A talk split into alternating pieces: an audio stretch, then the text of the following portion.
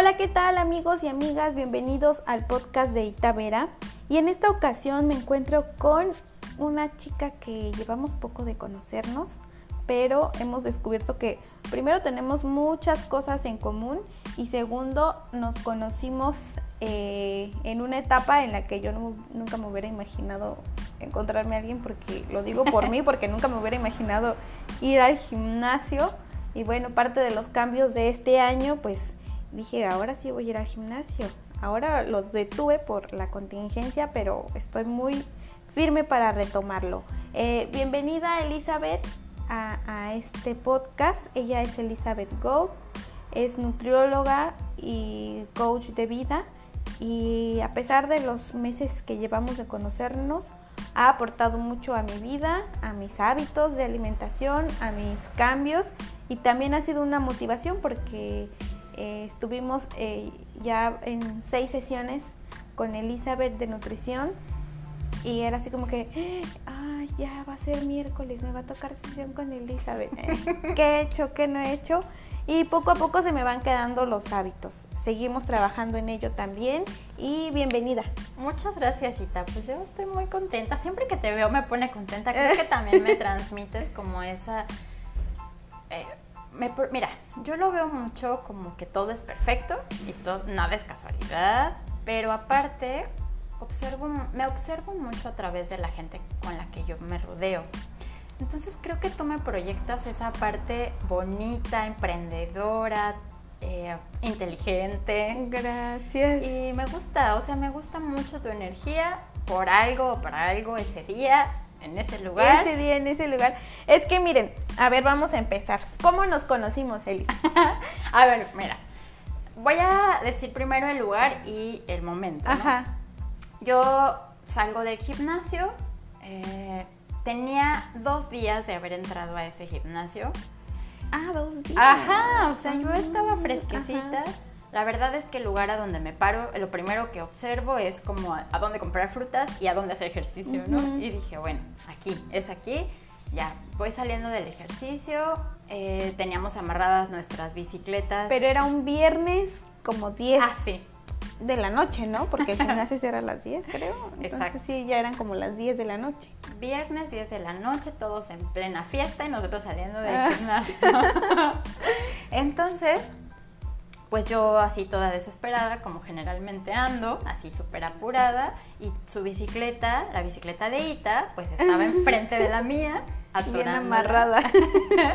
y yo así de, oh, creo que no puedo salir, ¿no? Entonces yo queriendo como acomodar la bicicleta, quitándola, haciéndola a un lado y bajadita, ¿no? Y yo de, ah, ¿esta bicicleta? Ajá.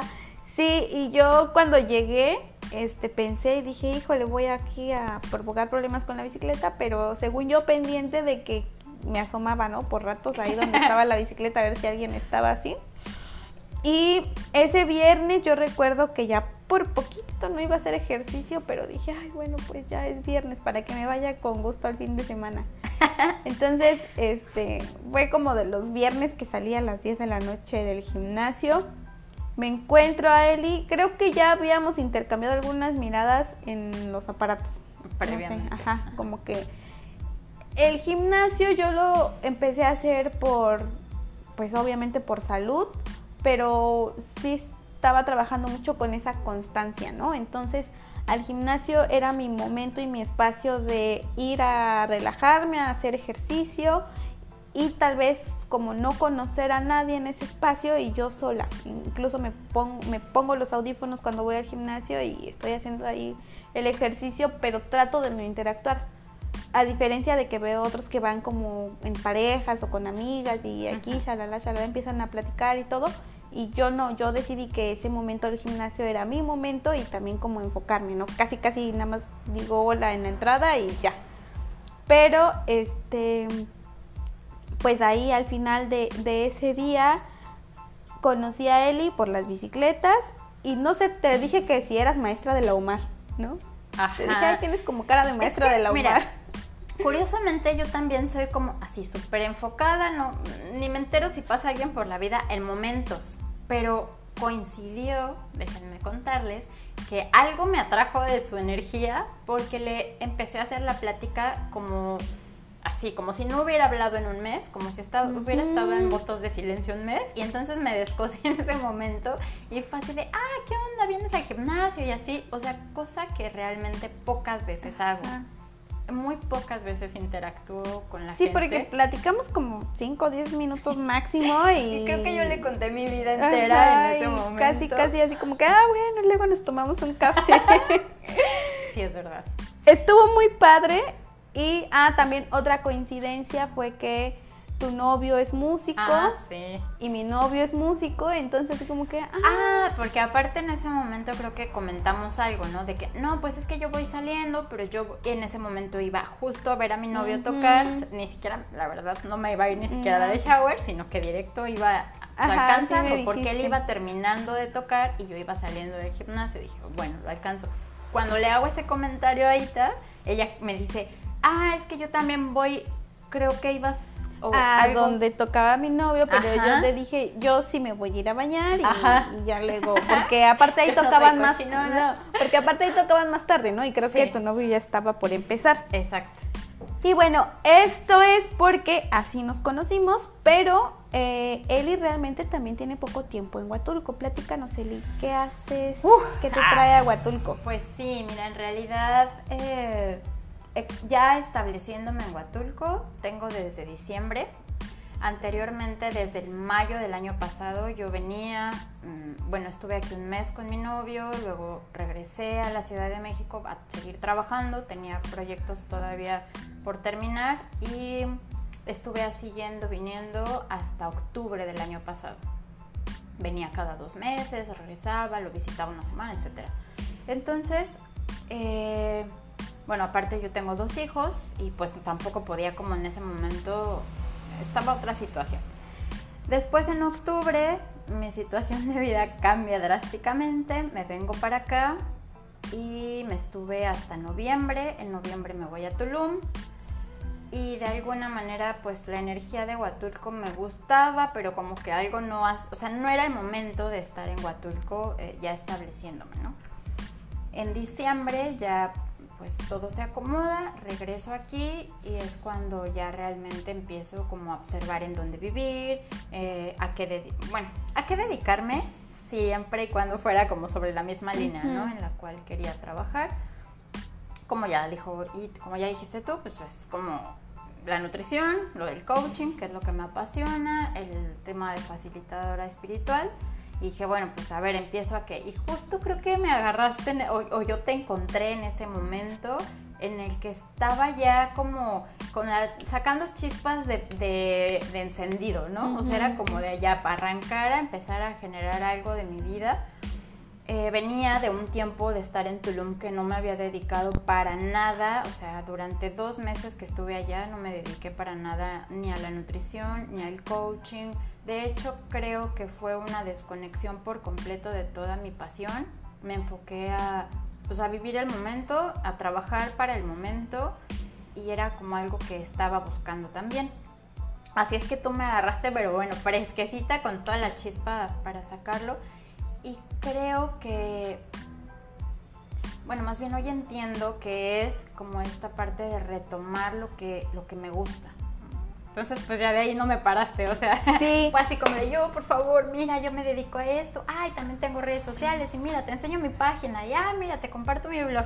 Y ya fue cuando empezamos a hacer como más clic, o sea, como Sí. el match, y de, ah, pues entonces podemos generar esto, Y podemos que yo crear trabajo esto. con un grupo de mujeres que Ah, te voy sí, a integrar, que vente, que... Y a los tres días ya estaba bien atorada con una presentación. Pero se ha sentido bonito, la verdad es que han sido dos meses, tres meses quizá, Sí. pero hemos generado, nos hemos apoyado y nos hemos compartido mutuamente, creo.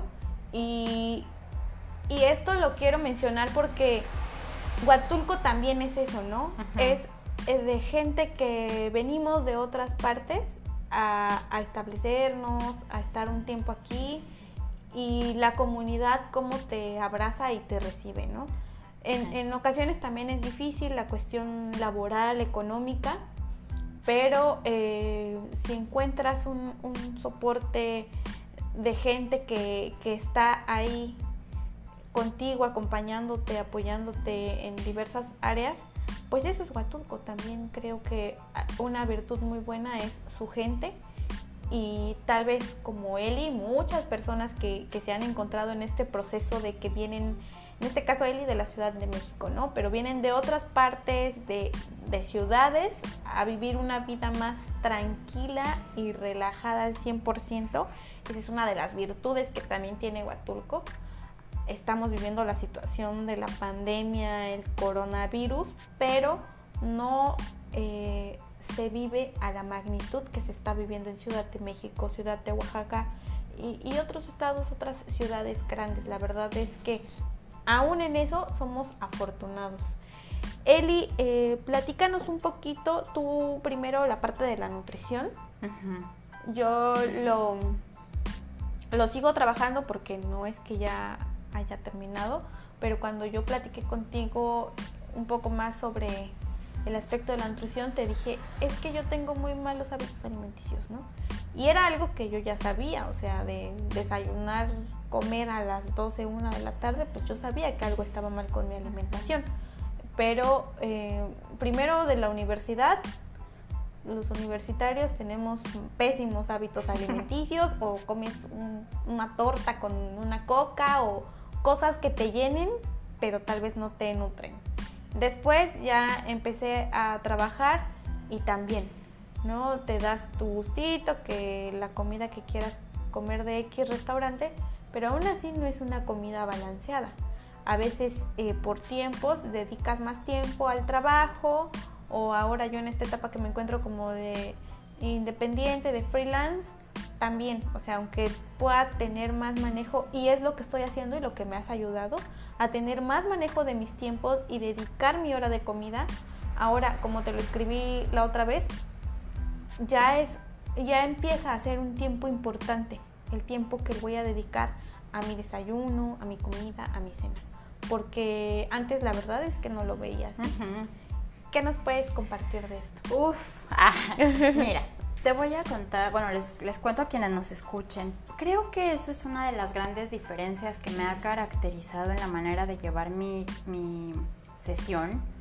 Ya no lo llamo nada más consulta, sino toda la contención uh, en torno a la metodología de equilibrio consciente que manejo mi consulta ya no está enfocada, o bueno, mi vida en general no está enfocada a una sola área de nuestra vida, que sería en todo caso el cuerpo, ¿no? la bioquímica, el metabolismo, todo esto. En sí, la alimentación es un proceso multifactorial que incluye cultura, alimentos, eh, el, el tema fisiológico, todo, ¿no? Pero aparte de ello, yo con mi experiencia, con mis vivencias, con mi propio crecimiento personal, he incluido el tema espiritual.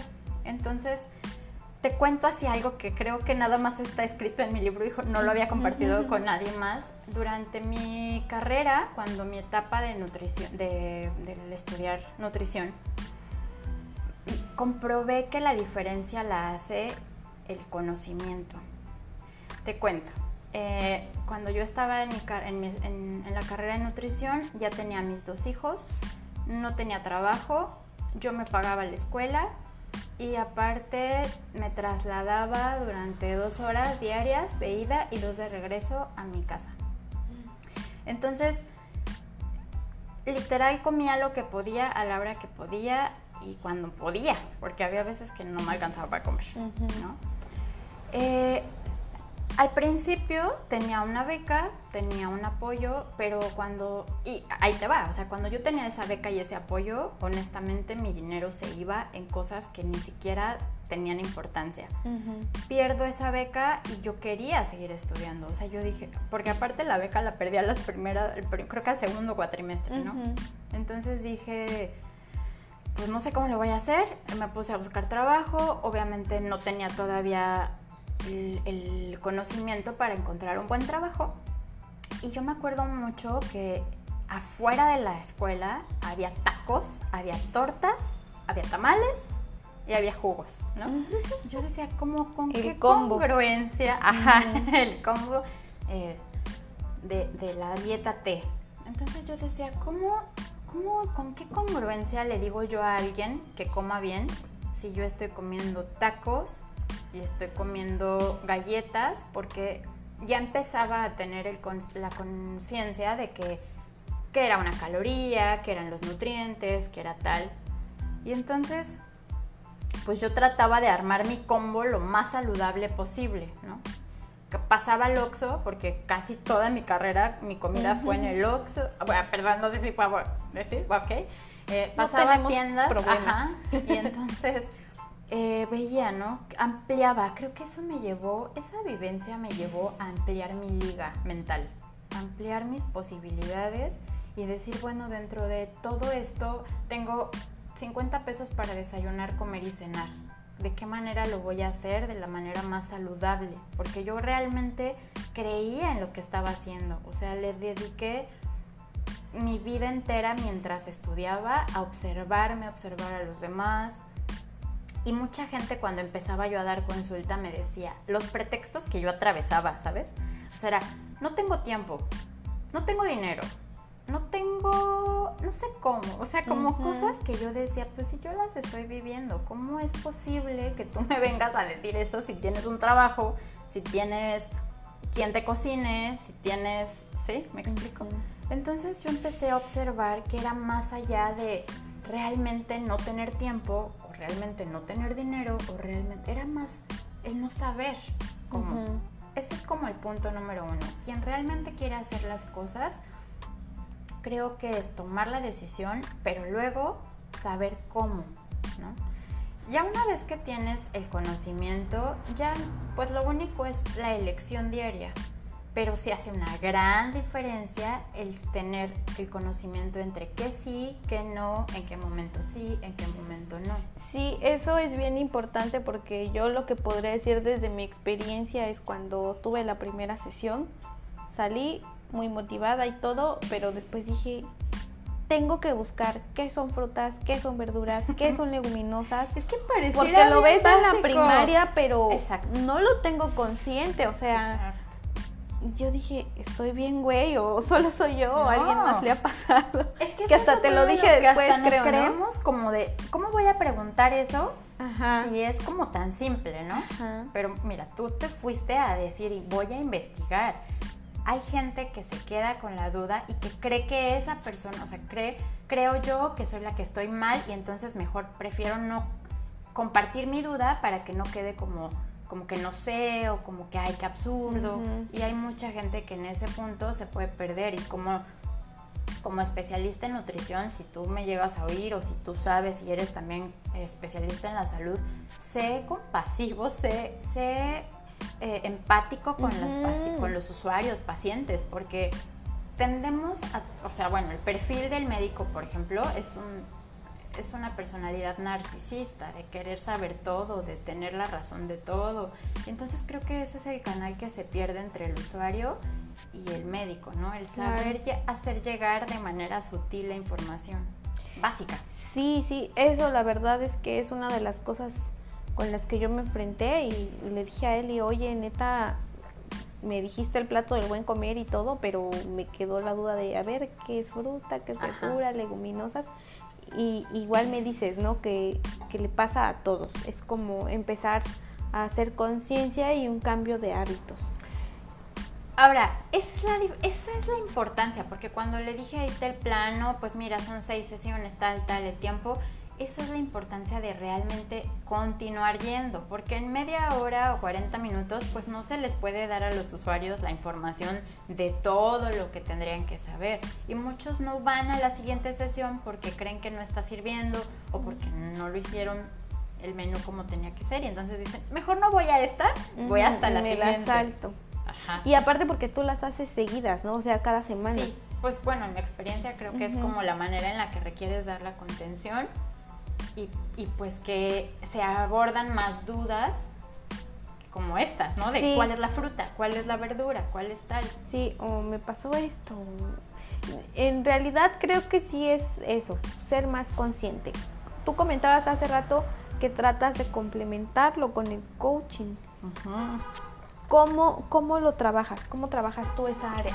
Bueno, mira, cuando empecé a observar los retos, porque al principio a mí me encantaba el tema de calcular, ¿no? Yo, pues, de, de, alguna manera, mientras estudiaba, mi mente era muy cuadrada, muy racional, muy metódica, y era como, ah, sí, yo te hago el cálculo perfecto y metabolismo y calorías y los nutrientes exactos. Pero ya después, cuando trabajaba en el, hospital, en la clínica de especialidades médicas, yo decía, ok, ¿y cómo hago que esto que está bien perfecto, bien bonito, bien calculado, se haga una realidad en el usuario o en el paciente, bueno, en el consultante? Eh, ¿Cómo hago que realmente lo, lo lleve a cabo? porque el punto no es que yo lo calculara bien o que fuera el perfecto plan para la persona, sino que a la persona se le atravesaba la fiesta, se le atravesaba el alcoholito, porque aparte eran personas pues que eran altamente, o sea, interactuaban socialmente, ¿no? Bastante. Que la reunión, que el compromiso, que la comidita con las amigas, mamás de la escuela, qué tal, ¿no? Entonces, eh, me empecé a dar cuenta que pues había ya también ahí un tema más emocional.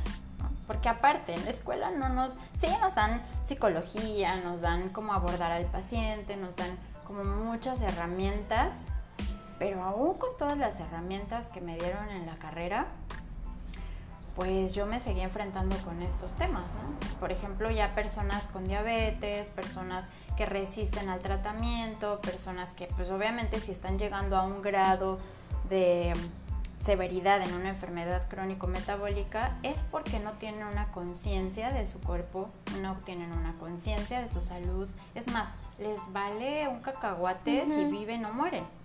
Incluso hay personas que llevan la salud a un método de chantaje para la familia.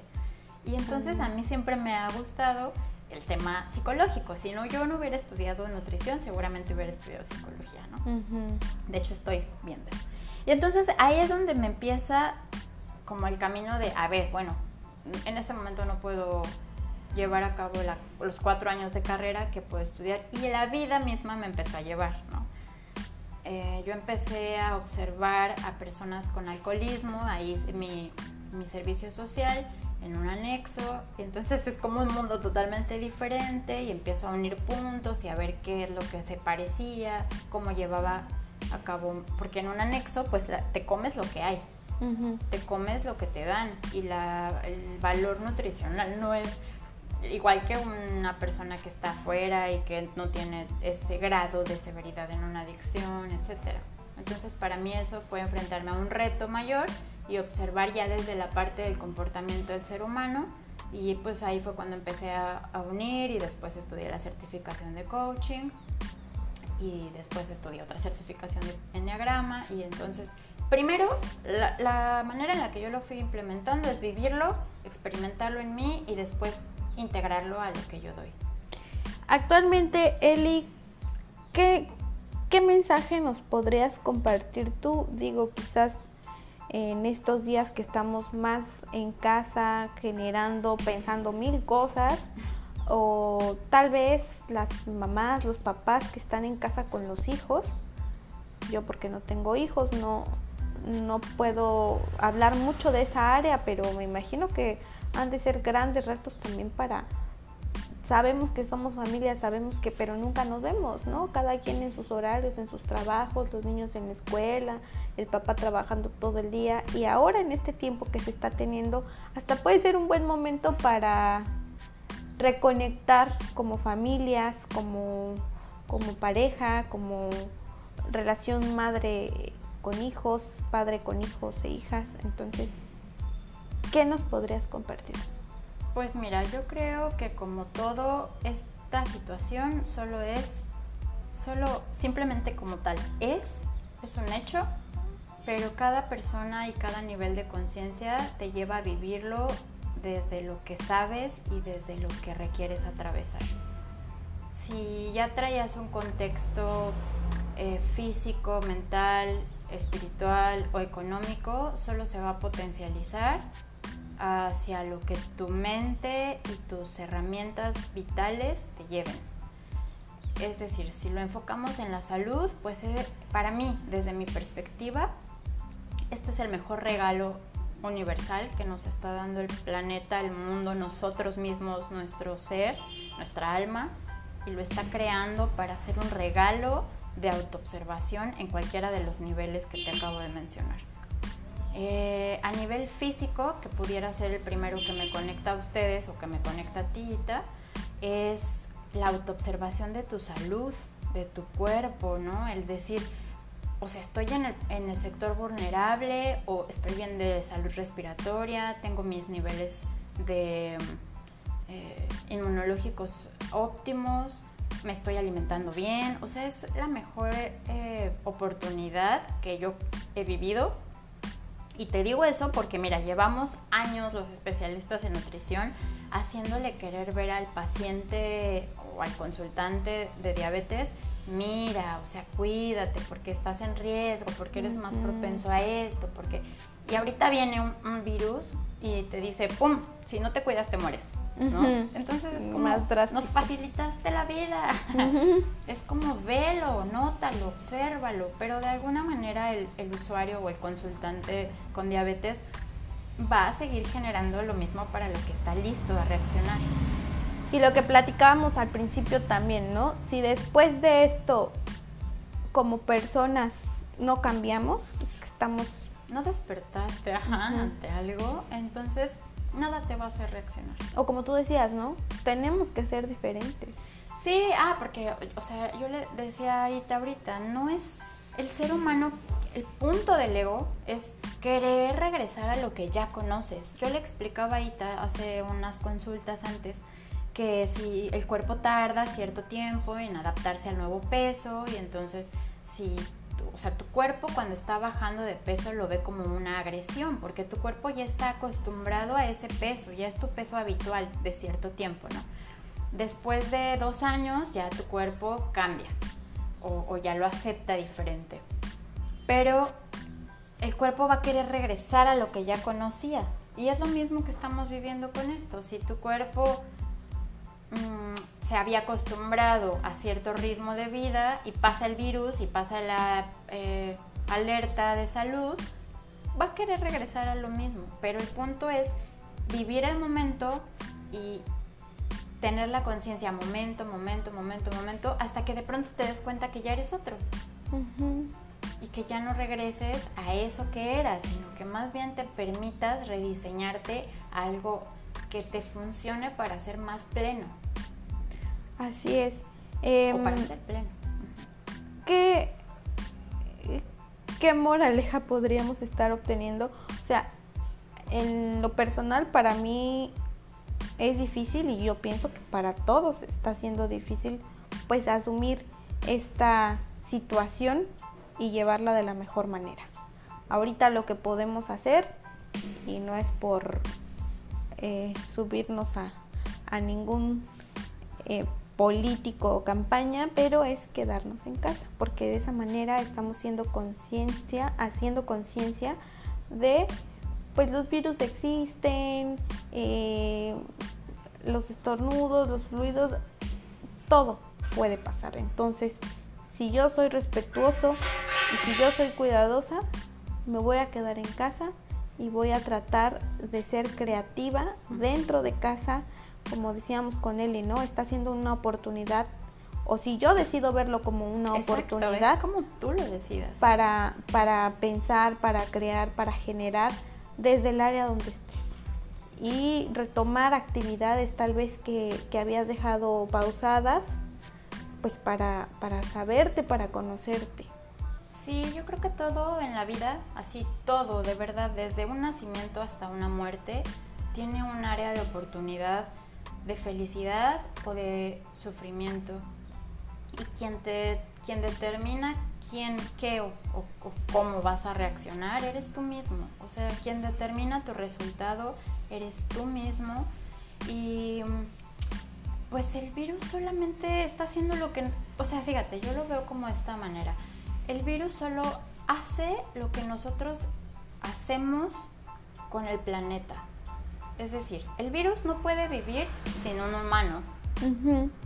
Y el virus casi casi es que te ama y te necesita como tú necesitas al planeta.